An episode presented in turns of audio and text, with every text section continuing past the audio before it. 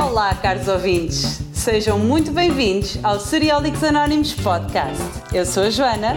E eu sou o Raul. O nosso tema de hoje são séries que foram adaptadas de filmes. Para se juntar a nós à conversa, temos uns convidados muito especiais. É que não sei se sabem, este é o nosso último episódio da temporada e, como tal, quisemos fechá-lo em grande, da mesma forma que eles fizeram connosco. Deem as boas-vindas ao Rafa e à Sara, do Cambada de Críticos. Ó oh, Rafa, Sara, antes de começarmos o nosso episódio, eu vou-vos pedir, para quem não vos conhece e para quem nos está a ouvir, que apresentem um bocadinho do que é o Cambada de Críticos. Olá mundo, portanto quem não conhece já devia conhecer, o Cambada de Críticos é um site que anda por aí desde 2016, uh, começou aí pela mão do, do, gajo que ainda hoje é o nosso patrão, que é o Pedro Horta, ele na altura quis criar um site para, hum, maioritariamente virado para a crítica de cinema, e hoje cá estamos, entretanto o site mantém a sua lógica de ter, ou pelo menos maioritariamente ter críticas diárias, uh, entretanto também já temos o nosso próprio podcast, o Barulho de Fundo, onde a malta aqui do Séries da TV teve na semana passada, ou há duas semanas, eu já não estou perco um bocado a noção do tempo. Uh, e agora também temos o nosso canal do YouTube, onde fazemos uh, reviews de, de filmes uh, e tudo mais, que eu e a Sara aqui começámos a construir no YouTube, lá está. Sim, para nos seguirem é cambadadecríticos.com o site e nas redes sociais é Cambada de Críticos no Facebook e no Instagram. E no, no YouTube o vosso projeto é o Please Rewind, correto? Exatamente. Ok. O nosso tema é um tema que vocês são capazes de ser mais especialistas até do que nós, porque nós abordamos muito mais séries e com foco só em séries, e vocês também falam um bocadinho de filmes. E depois temos aquele universo onde se juntam ambos, que é filmes que depois também têm séries. Conhecem aqui alguns exemplos? Antes, sem entrarmos aqui em detalhes já, é só conhecem aqui algum, alguns? Epá, vários uh, nomes assim grandes que acho que toda a gente conhece. Tens o Minority Report, 12 Monkeys, Hunting of Hill House, Handmaid's Tale, por aí fora. E o que é que vocês acham? Porquê é que há séries ou filmes que tomam esta, esta decisão? Quer dizer, não são os filmes que tomam a decisão, mas pronto, os criadores por trás da, da obra que tomam a decisão de começaram por tentar ter um, um filme, que é um projeto maior e mais pequeno ao mesmo tempo. Digo mais pequeno a nível da duração, maior porque é um, um só, um só momento, uma, um, um só projeto.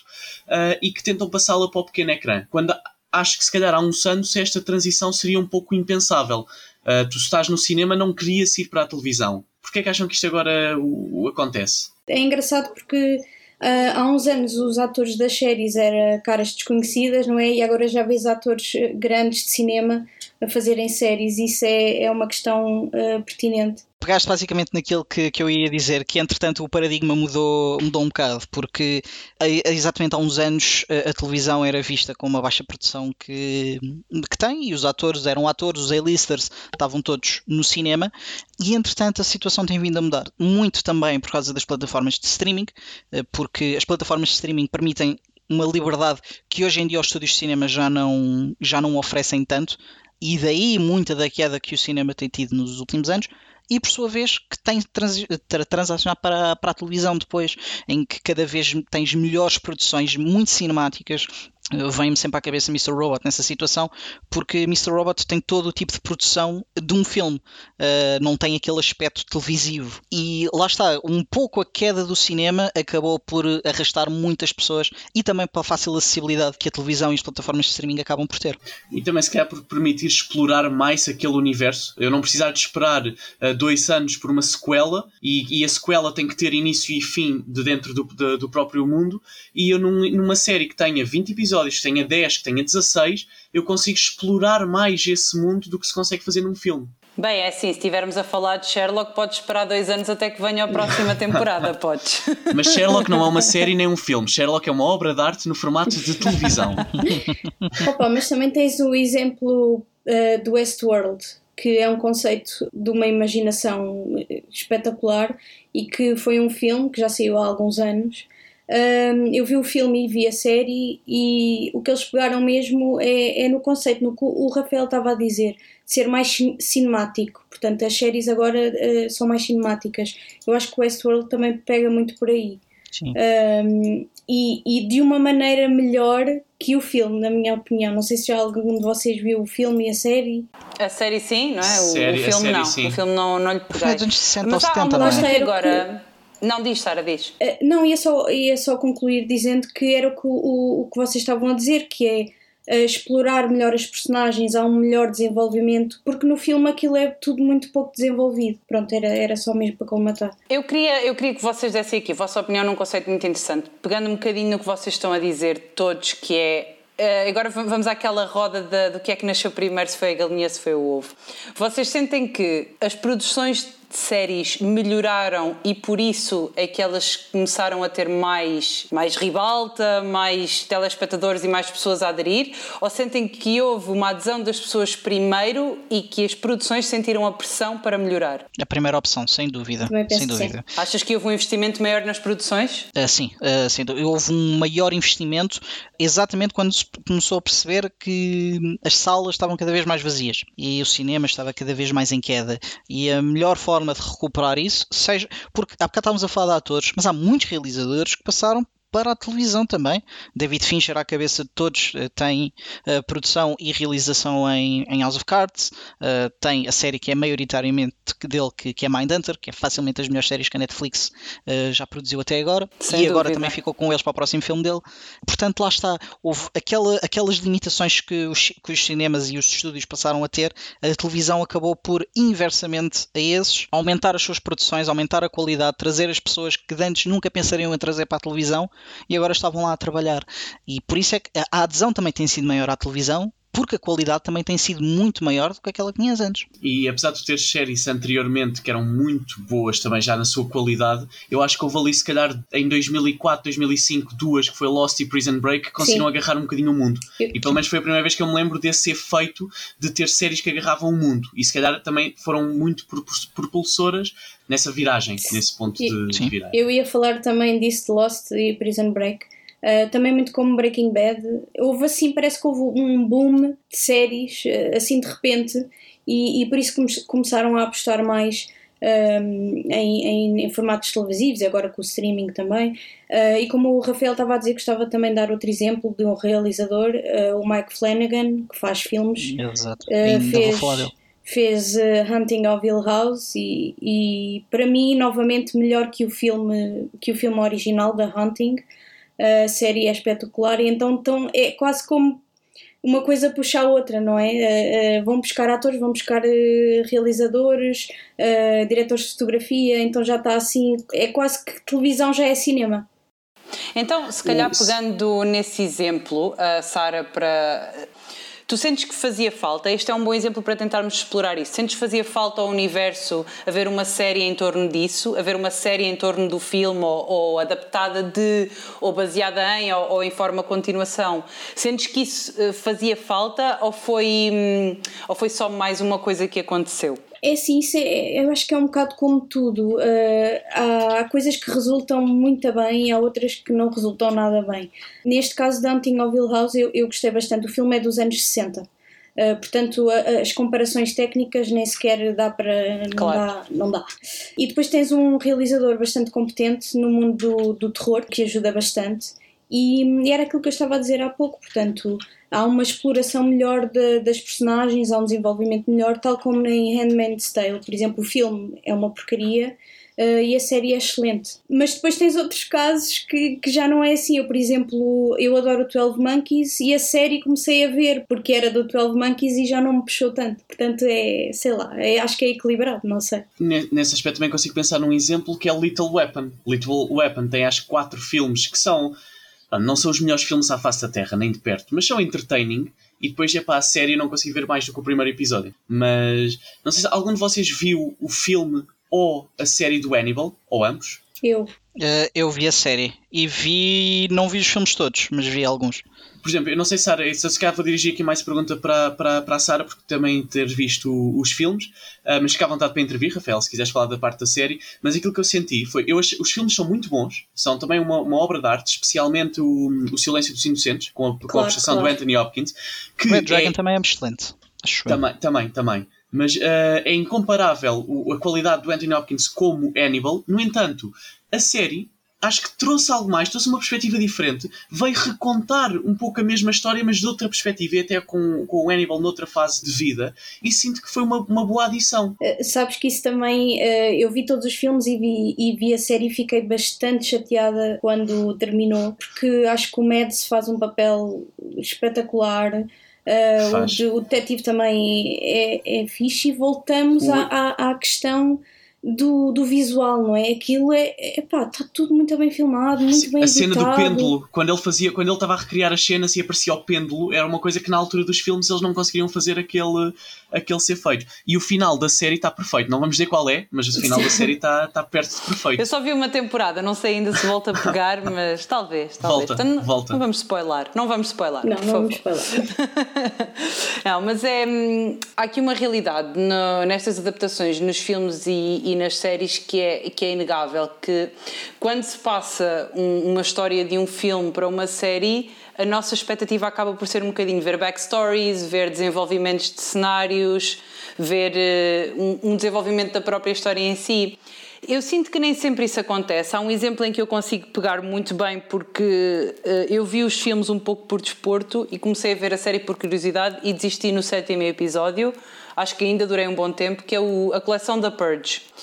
Eu vi os filmes do The Purge, por uh, não sei o que é, que é de ver, portanto vou ver este filme. Ok, está bem, está tá engraçado, parece ali um excerto de qualquer coisa, ok. E comecei a ver a série e pensei, ok, se calhar isto vai-me trazer um bocadinho mais de história sobre, sei lá, uma razão pela qual este dia do The Purge aparece, uma razão pela qual a realidade destas pessoas se tornou assim, uma coisa um bocadinho mais consistente. Não, apenas tive seis episódios, em que cada episódio era uma hora passada durante a noite do The Purge. Então qual é que é a diferença entre o filme e a série? Pois lá está, há, há coisas que não, que não acrescentam nada de novo, que era o que o, que o Raul estava a dizer há pouco, não é? Eh, se não traz nada de novo, eh, não há razão, não há muita razão para, para existir. Mas isso é, é, é, aplicável tanto ao cinema como, como às séries. Uh, nesta altura tens muitas produções desnecessárias, uh, nem tudo tem de ser uma história, uh, e nem sempre aquilo que se passa muito bem num filme ou que é aplicável a um filme é aplicável da mesma forma a 10 horas de televisão. primeiro, nem sempre tens esse conteúdo, porque está os dois lados da moeda. Existem histórias em que realmente vale a pena encontrar o backstory daquelas personagens.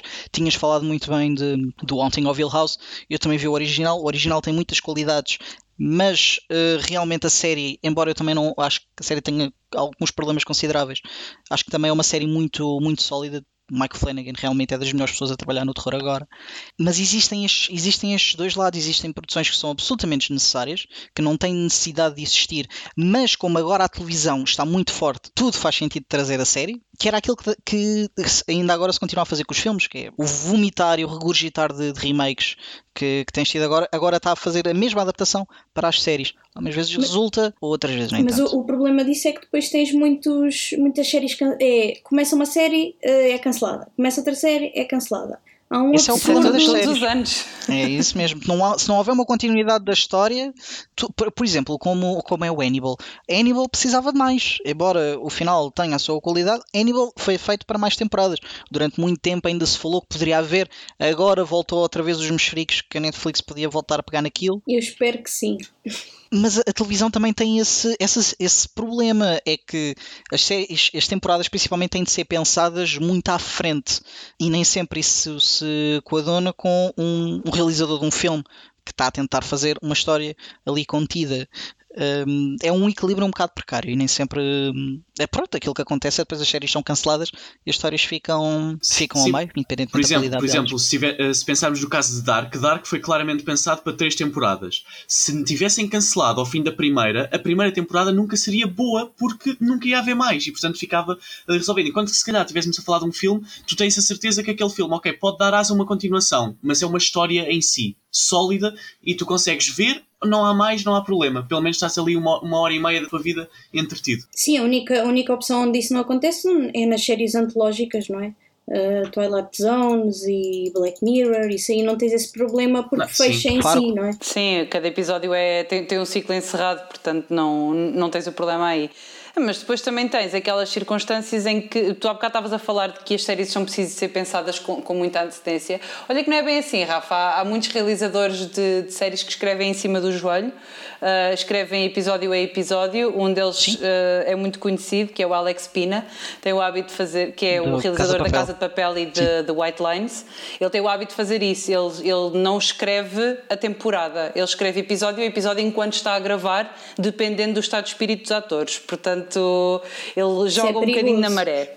Sim. Uh, ele, ah, os próprios atores comentam, eu até, até me lembro, agora só um bocadinho uh, um off-topic, os próprios atores comentam que às vezes têm dificuldade em saber, uh, em, em, lidar com o não saber, porque ele próprio também não sabe, portanto nunca sabe o que é que vai sair dali.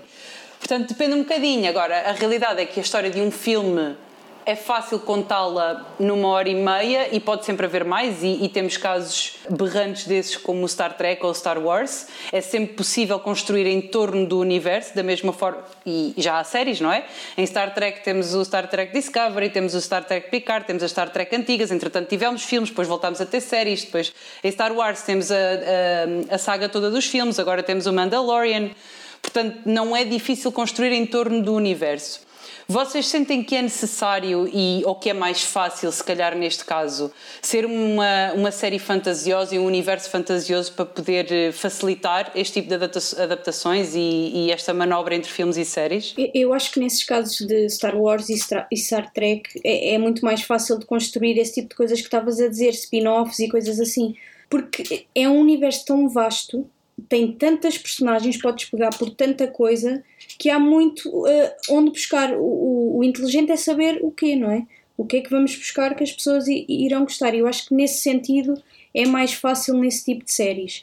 Agora, quando vais adaptar um filme só, imagina que pegam no A New Hope e fazem só uma série uh, só baseada.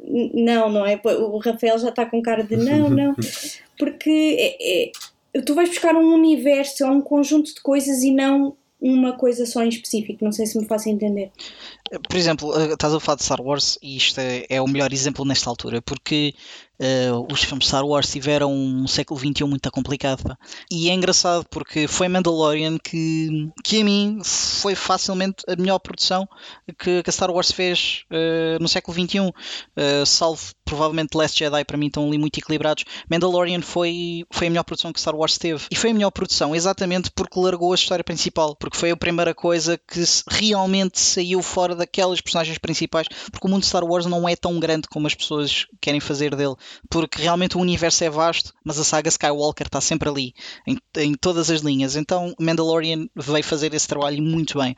Mas lá está, os universos de fantasia, qualquer universo de Tolkien, agora estamos a falar da série de Lord of the Rings que aí vem, o universo de Tolkien é pá, peguem no que quiserem, aquilo lá ali tralha até dizer chega. O homem, contar, claro. eu, eu, o homem escreveu, escreveu, escreveu. Eu, eu tenho muita esperança que venha, que venha a haver a participação da personagem que foi retirada na adaptação para os, filmes do Tom Bombadil, Tom Bombadil porque yeah. o Tom Bombadil é tipo das melhores personagens que existe no universo de Tolkien. É verdade, e, e eu, eu tenho ideia que, pela forma como eles estão a falar da série, em que provavelmente tenho ideia que é uma prequela ainda ao Bilbo, é provável que, que tenha Tom, Tom Bombadil. Uh, mas uh, voltando, voltando ao raciocínio que estava a fazer, lá está, os universos de fantasia permitem sempre outro tipo de exploração, porque realmente existe outro tipo de universo. Nenhum de nós consegue imaginar como seriam filmes de Game of Thrones, porque lá está, há muito, muito conteúdo naqueles episódios, principalmente porque podia não haver as últimas temporadas. Mas, mas isso, pronto, não, mas é assim, podes, podes fazer um filme, agora até, até, podemos supor aqui, não é? Podes fazer um filme de Game of Thrones que seja a área das Caraíbas, a viajar pelo mundo mundo como se fosse o Jack Sparrow, não é? O, o mundo de George Martin tem muito, tem muito para, se, para se explorar certo. também. Ele tem imenso, ele tem imenso material. Uh, mas pelo menos aquela história contida para filmes nunca funcionaria porque é muito conteúdo. Uh, e, e acontece isso muitas vezes que se tenta fazer em filmes, que é tentar meter uma história que dá para uma série de 10 horas num filme de uma hora e meia. Rafael, eu, estava a tentar não falar disto, mas com essa tua descrição é impossível. Porque ainda, ainda me magoa, estás a ver? Então eu, eu tento não pensar muito nisto, mas a Dark Tower é o melhor exemplo disso que estás a falar. A Dark Tower é, é, é a obra épica, o pináculo de Stephen King. Ele junta Sim. todos os, os géneros literários naquela obra, é espetacular. Eles meteram conteúdo de quatro livros no, filme, filme. que não resultou. Eu, por um lado, eu estava com a esperança da série porque pensei, vão, vão corrigir a porcaria, para não dizer outra palavra, porque isto depois vai para a live, que, que fizeram. Mas, por outro lado, epá, ainda bem que foi cancelada, deixem aquilo morrer e os fãs dos livros manterem-se com os livros. Porque, como estás a dizer, as obras de fantasia têm tanto conteúdo que, às vezes, para filmes pode não ser um, o, melhor, o melhor cenário. Por exemplo, Eragon, se calhar teria resultado muito bem num, numa série filme. Foi horrível. Yeah. O do dragão, não é? Um, um guilty Sim. pleasure meu, por acaso, mas realmente o filme é péssimo. É um facto, mas. É... Mas vocês não acham, não acham que isso também tem a ver um pouco com a equipa em si que vai pegar no projeto, não é? Num mundo também, paralelo, se calhar, há de resultar, não é? Também, mas é assim, eu acho mesmo que pelas próprias características, como o Rafael estava a dizer, da fantasia, da quantidade de personagens, do mundo que tu tens, funciona muito melhor numa série onde tu tens um espaço temporal de 10, 15, 20, 30 horas para explorares do que num filme. Quando tu estás a ver um Irishman de 3 horas e já custa, por serem 3 horas, não porque o filme ser mau, porque o filme é, é bom, uh, então imagina o que é que é tentar condensar uma temporada de 10 horas de Game of Thrones num, num filme. Ou então fazer-se uma, uma sequência de 20 filmes, também não resulta. Uh, Era completamente pelas, impossível. Pois, pelas próprias características, eu acho que não tem a ver com a equipa, acho que tem a ver com o formato. Mas no, no próprio cinema, as, uh, quem está a escrever o argumento e quem está a fazer a adaptação tem que ter noção do universo que tem em mãos. Acho que depende um bocadinho também da equipa, sim. Pois, uh, depende dos também, casos, mas sim. Sim, é, é, a equipa também tem que saber agarrar no universo que tem em mãos. Pronto. E às vezes, talvez até seja mais simples agarrar no universo desses e pô-lo em série do que pô-lo em filme. Mas, mas pronto. Porquê? Conta, mais, conta, Rafa, conta. Mais ou menos, pá, porque lá está esta situação de se tentar passar filmes à, à, televisão e tentar fazer adaptações televisivas, depois também tem muito que se lhe diga, porque depois também tens o, o, o efeito inverso, que é tu tens uma história de duas horas que não tem história para 10, mas tu enfias lá um grande chouriço para aquele dar para ali esticar, para espalhar esticar, bem. Esticar. Exatamente, esticar ali bem aqueles 10 episódios. Tu tens, tens muitos exemplos em que as séries não justificam o tamanho que, que têm e ficavam muito melhor, muito melhor ao contrário mas depois, lá está, andamos, andamos sempre à volta da mesma é. coisa. Há bocado estávamos a falar de, de Mike Flanagan, em que Hill House é muito interessante. E ele tem Doctor Sleep, e eu pessoalmente acho que Doctor Sleep funcionava muito melhor como série. Dava-lhe ali 10 horinhas para ele realmente mexer, porque Stephen King dá muito trabalho. Lá está, é, às vezes é o bom senso que falta a quem está a fazer, e às vezes em quem tenta pegar, como a Sara estava a falar de, da qualidade da equipa, conta muito. Mas acho que acima de tudo conta o bom senso, para pensar o que é que funciona em televisão, o que é que funciona em 10 horas ou 20 horas, quando é 20 horas acho que então, é impensável, uh, e passar um, para qualquer um dos, dos dois formatos. Sim, tu tens o, o exemplo que eu dei há bocado de Handmaid's Tale. Uh, o filme conta só um pedaço da, da história, até porque eu li o livro também. E aquilo, basicamente, a série agora de Handmaid's Tale tem três temporadas, mas o livro só conta a história da primeira temporada, basicamente. E um bocadinho do, do início da segunda mas eles conseguiram adaptar aquilo, até porque a, escritora também ajudou, também está por trás da, da produção, da série, um, a desconstruir mais ainda aquelas personagens e, e, e a ver o, o, desenvolvimento e o caminho. E eu acho que faz bastante sentido eles terem feito essa, essa adaptação, porque o, o, o filme realmente não lhe faz jus porque o livro é excelente. Então, isso eu trago-vos uma pergunta porque já, já tinha pensado há bocadinho quando estava-se a referir a, a, alguns dos exemplos. O único que eu não sei dos que foi referido é do Haunting of Hill House, mas uma coisa que eu estou a encontrar em comum entre todos os exemplos que foram falados é que é sempre material que tem livros por sim. trás. Ou seja, às vezes, literárias, às vezes sim. pode ser pessoas que acham que no filme não, não foi explorado o suficiente e que, como o livro tem outras coisas, como o exemplo que a Joana estava a dizer que podia ser feito, querem fazer isso. Por exemplo, o Hunting of Hill House também tem algum livro por, por trás ou é um caso. Também tem. Tem um da Shirley, Shirley Jackson, certo? Acho que sim. Enganar, Sarah? Exatamente. É um livro também da, da, Shirley, da Shirley Jackson, que agora até tem um filme sobre ela, da, Elizabeth Moss. mas lá está, o material literário tem muito peso depois no que toca, no que toca onde é que funciona o quê? Porque se o livro tiver muito conteúdo que não está no filme, tal e qual como tu estavas a dizer, pode ser adaptado. E vice-versa também, porque às vezes há elementos literários que também não funcionam em formato televisivo ou formato de cinema e têm de ser tirados. Muitos, há muitos exemplos em Harry Potter, embora alguns me partam o coração não estarem lá. O meio literário é sempre muito central no que toca a esta discussão. Mas, mas já agora, uh, só uma parte, as três coisas não são exatamente iguais. Portanto, o livro, a série e o filme têm bastantes diferenças.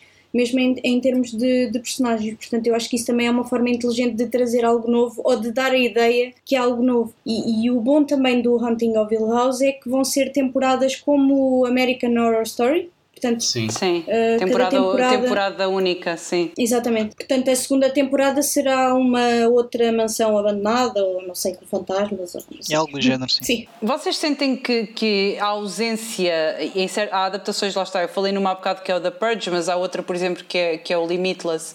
Vocês sentem que a ausência de, de, de, uma, de um suporte literário pode provocar o filme ou a adaptação para a série não correr bem?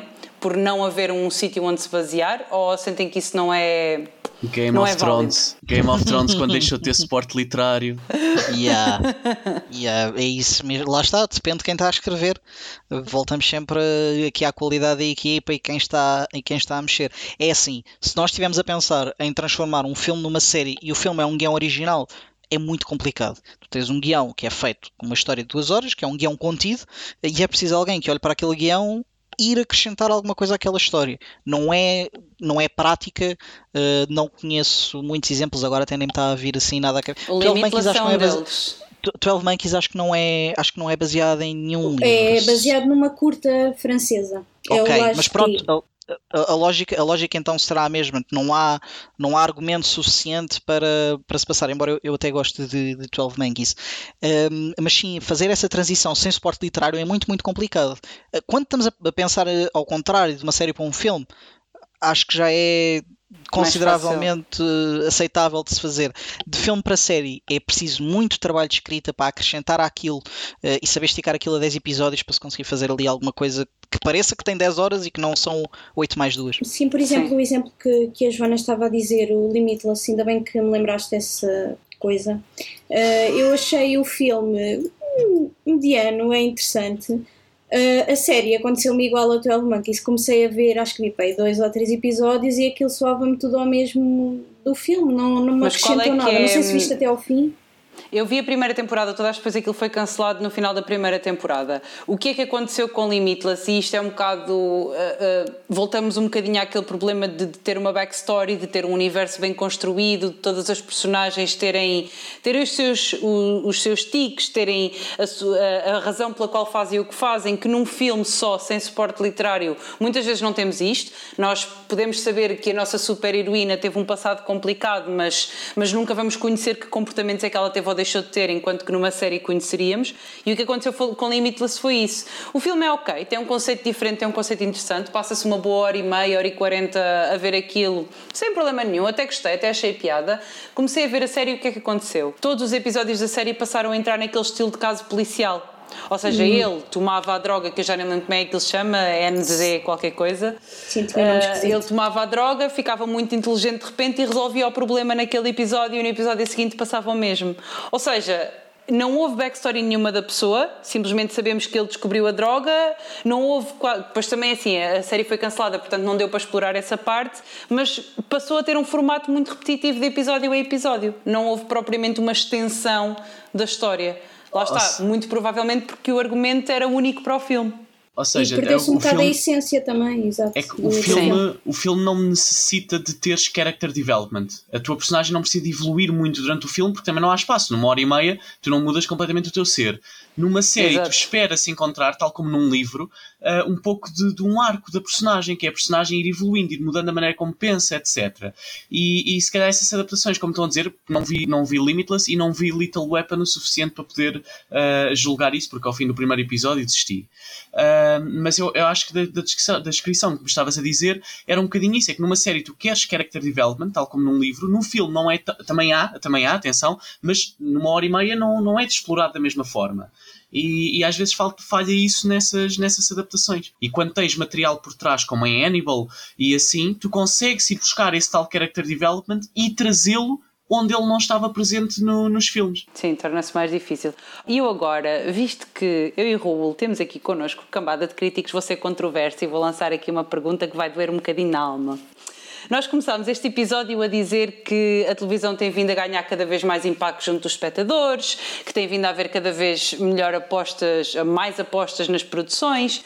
Vocês sentem que este é o caminho, que entretanto as pessoas vão deixar totalmente de ir ao cinema e vão começar a viver no mundo televisivo e apenas para a televisão? Ou que isso nunca vai acontecer? Vá, Sara, que tu queres dizer, eu sei que tu queres dizer. Não, é, é, assim, nós no nosso primeiro episódio do, do podcast, na altura tínhamos falado do nosso podcast, tínhamos falado na altura por causa do Covid-19 e em como o Covid-19 ia alterar aqui um pouco a dinâmica do cinema e como já tinha, como já tinha vindo a ser alterada nos últimos anos. E eu disse na altura, e mantenho, que eu tenho muito medo, embora acho que vai ser mesmo assim, em que as salas de cinema vão acabar por falecer, uh, vão ser entregues às Disneys da nossa vida e vamos passar a ter apenas e só alguns blockbusters por ano nos cinemas e o resto vai passar uh, para o streaming ou para a televisão. E cada vez vai acabar por existir menos investimento em cinema e mais em televisão, o que para mim é uma absoluta pena, porque o formato de cinema, tanto de sala como formato de filme, vive num mundo completamente à parte do, do fenómeno da televisão porque estamos a falar de histórias mais contidas, são investimentos menores, embora haja filmes que são gigantes, mas são investimentos menores do que, do que uma série, são histórias contidas e são as histórias que começaram, começaram tudo. Tu não, não terias as histórias que hoje em dia tens na televisão, que, não, que se não existisse o, as salas de cinema e os filmes. Um, e tenho muito medo, embora aquilo que tu estás a dizer é um dos meus receios, é que realmente a televisão acabe por tomar o lugar do cinema, como já está a fazer. E também, sinceramente, não estou a ver forma de ser invertido nesta altura. Eu, eu também concordo com isso. E, e, e não é só uh, a televisão em si, não é? Os serviços de streaming estão a ajudar também bastante para, para isso acontecer. E atenção, uh, só um à parte, Sara, desculpa, é, é, preciso dizer que o streaming aqui não é de todo o mal da fita. Sim, não, o streaming não, nesta altura tem sido aquilo que tem salvo sim, grandes sim. realizadores para fazer trabalhos onde Claro. tenham liberdade criativa. Spike Lee agora, antes de The Irishman do, do Scorsese, temos agora David Fincher com Mank. De todas as plataformas de streaming não são um problema. Os problemas são os estúdios. E sim, e, e também o preço que o, o, Muito proibitivo. o, o consumidor que quer ir ao cinema eh, ver um filme ou ver uma peça de teatro ou pronto, cultura, não é? Cultura em Portugal é sempre complicado falar. Eh, Porque eu acho, sempre achei os preços do. Então, ultimamente, eh, ultimamente antes, pré-Covid, é- são preços exorbitantes, na minha opinião, e acho que isso também ajuda a que haja menos gente no cinema, nas salas de cinema. E a televisão tem outra acessibilidade que depois lá está o cinema não tem e acaba e- por tomar esse lugar. E se calhar uma mal, coisa ah, que, que, que eu tenho reparado e, e faz parte, não é? faz parte de- de- do mundo em que estamos e do nosso século XXI ser o século da, da evolução tecnológica, que é, nós quando, eu lembro-me perfeitamente quando era miúda, se eu quisesse ver um filme com boa qualidade eu tinha que ir vê-lo ao cinema, com um bom sistema sonoro, com, com a, com a sensação de estar dentro do filme eu tinha que ir ao cinema. Hoje em dia eu não preciso. As televisões estão cada, os preços das televisões estão cada vez mais acessíveis, portanto eu consigo facilmente em casa, com investimento monetário, fazer um, ter um grande ecrã, montar um sistema de som surround e tenho o efeito de cinema só para mim na minha sala. Mas, por exemplo, Joana, a, a- experiência de ver um filme no cinema, eu acho que Eu adoro, eu adoro ver um filme no cinema, mas entendo, eu sou um bocadinho, estou a ser um bocadinho advogado do diabo. eu Sim, sim, entendo a razão pela qual as pessoas deixaram de fazer esse investimento. Eu adoro ir ao cinema, adoro a sensação de, de estar sentada na cadeira do cinema, a ter, ter, ter aquele bocadinho em que eu estou totalmente focada naquilo que estou a fazer, naquele filme, naquele momento, naquela história. Porque em casa, obviamente, que eu não consigo ter o mesmo foco que tenho no cinema. Sei lá, é a minha casa, eh, os gatos passeiam de um lado para o outro, há uma máquina a lavar ou qualquer coisa assim do género. Em casa não há ninguém a comer pipocas atrás de ti, a cuspir-te em cima e É namorados a fazer dar coisas esquisitas atrás. Exatamente, esta parte também é importante, porque a malta também não sabe comportar nos Sim, cinemas. mas isso é, É é verdade, mas quando corre bem, é uma mais-valia as, as pessoas estarem É uma estarem- estarem- muito estarem boa. cheias. Por exemplo, sair, saís de um. Joker e tu sentires o ambiente da sala pesado. Todo, e as pessoas não estão a falar, não estão a comer pipocas, não estão a fazer nada. Ah, agora, sim, é raríssima sala onde, onde as pessoas se comportam bem. Eu, a minha hora favorita de ir ao cinema, já não dá agora que estou a trabalhar, era quinta-feira à uma da tarde, que ninguém ia. Ah, é melhor, é melhor. Exatamente, pá. Era o melhor.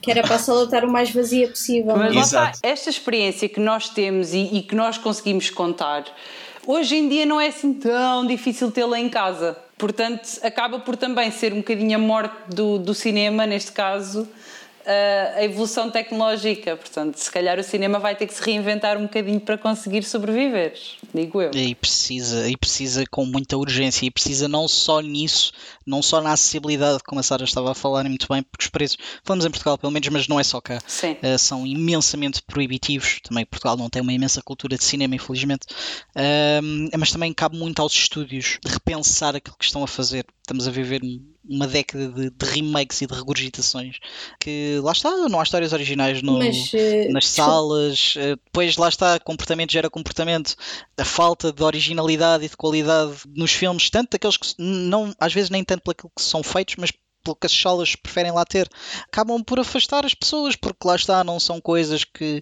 que as pessoas tenham propriamente necessidade de ver eh, no cinema. Temos Tenet agora. Ver Tenet em casa, pá, nem pensar, mal, nunca na vida. Mal, é? Exatamente. São precisos mais Tenet. E não estou a falar de um investimento de 250 milhões de dólares, nem nada disso. São precisas é, histórias que sejam feitas para ser vistas naquela sala e que realmente haja investimento da parte das salas e dos estúdios em ter aqueles filmes ali e deixar aqueles filmes respirar ali para, para as pessoas poderem realmente descobrir outras coisas para que não as regurgitações de remakes e Marvels e Disneys da nossa vida que temos tido agora nos últimos anos. E isto já tem um pouco, peço imensa desculpa, eu agora fico. Estás à vontade. É, é, verdade, é verdade. Eu não fiz a pergunta por acaso. Que, aquilo que tu estavas a dizer, há uns anos houve uma tentativa de, de evolução nos cinemas, não é? Com o 3D. Sim, uh, com os IMAX. E com os IMAX, exatamente. Mas eh, se isso acontecer, se, se eles tiverem que se adaptar e ter de haver uma, uma, uma evolução nesse sentido, estou bastante curiosa em perceber eh, como é que isso vai acontecer, eh, como é que eles podem mudar para, para atrair mais, mais gente para lá, porque eu não queria nada que os cinemas acabassem. Eu por acaso não achava muita piada também. Epá, eu, eu, pessoalmente, lá está, isso serve para determinado tipo de experiência. Eu pessoalmente não gosto nada do 3D. 3D também uh, não. Tira muito mais do que aquilo que acrescenta. Por norma é apenas e só uma distração e tira muita da qualidade às vezes daquilo que estás a ver e às vezes quando vês em 3D depois vês outra vez sem ser em 3D parece que estás a ver um filme novo.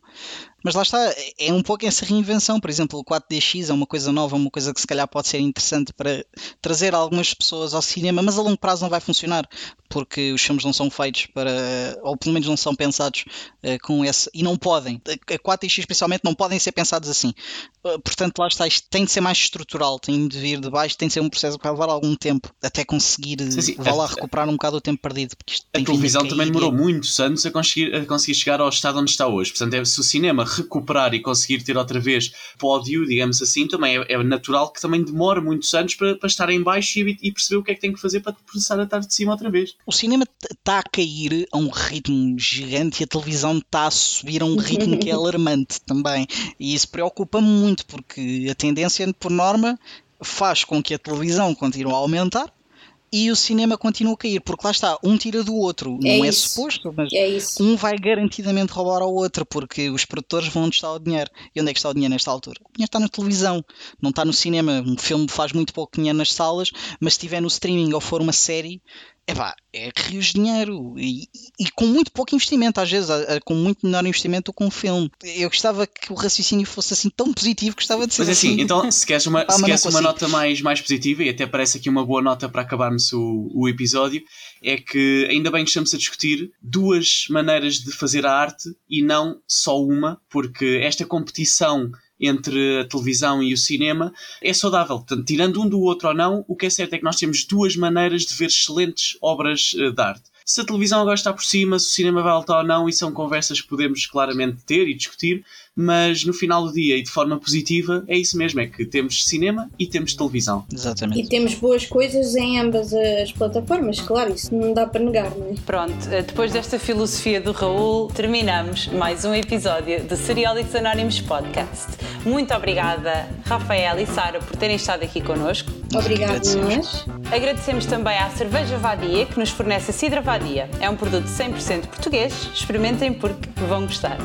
Os Seriólicos Anónimos são um projeto de séries da TV. Não se esqueçam de nos seguir no Spotify ou no Apple Podcasts para estarem sempre a par dos novos episódios quinzenais. Quer dizer, agora vamos fazer um hiatus, mas iremos voltar para uma nova temporada. É verdade. Como o Raul disse, este é o nosso último episódio, mas vamos voltar muito melhores e com imensas novidades para vocês. Para além do nosso website podcast.seriesdatv.pt e do nosso Instagram em SDTV Oficial, sigam também a malta do Cambada de Críticos. Eles vão por cambada de críticos em todo o lado. Para vocês que nos estão a ouvir, deixem o vosso feedback. Queremos saber tudo o que acharam, se gostam, são fãs do cinema, são fãs das séries, se acham que as adaptações são a melhor coisa do mundo ou a pior. Comentem, sigam, sejam felizes, tenham um ótimo verão. Isto vai ser incrível. E só para terminar, tenho de vos dizer que o que a realidade não vos traz, trazem-vos as séries.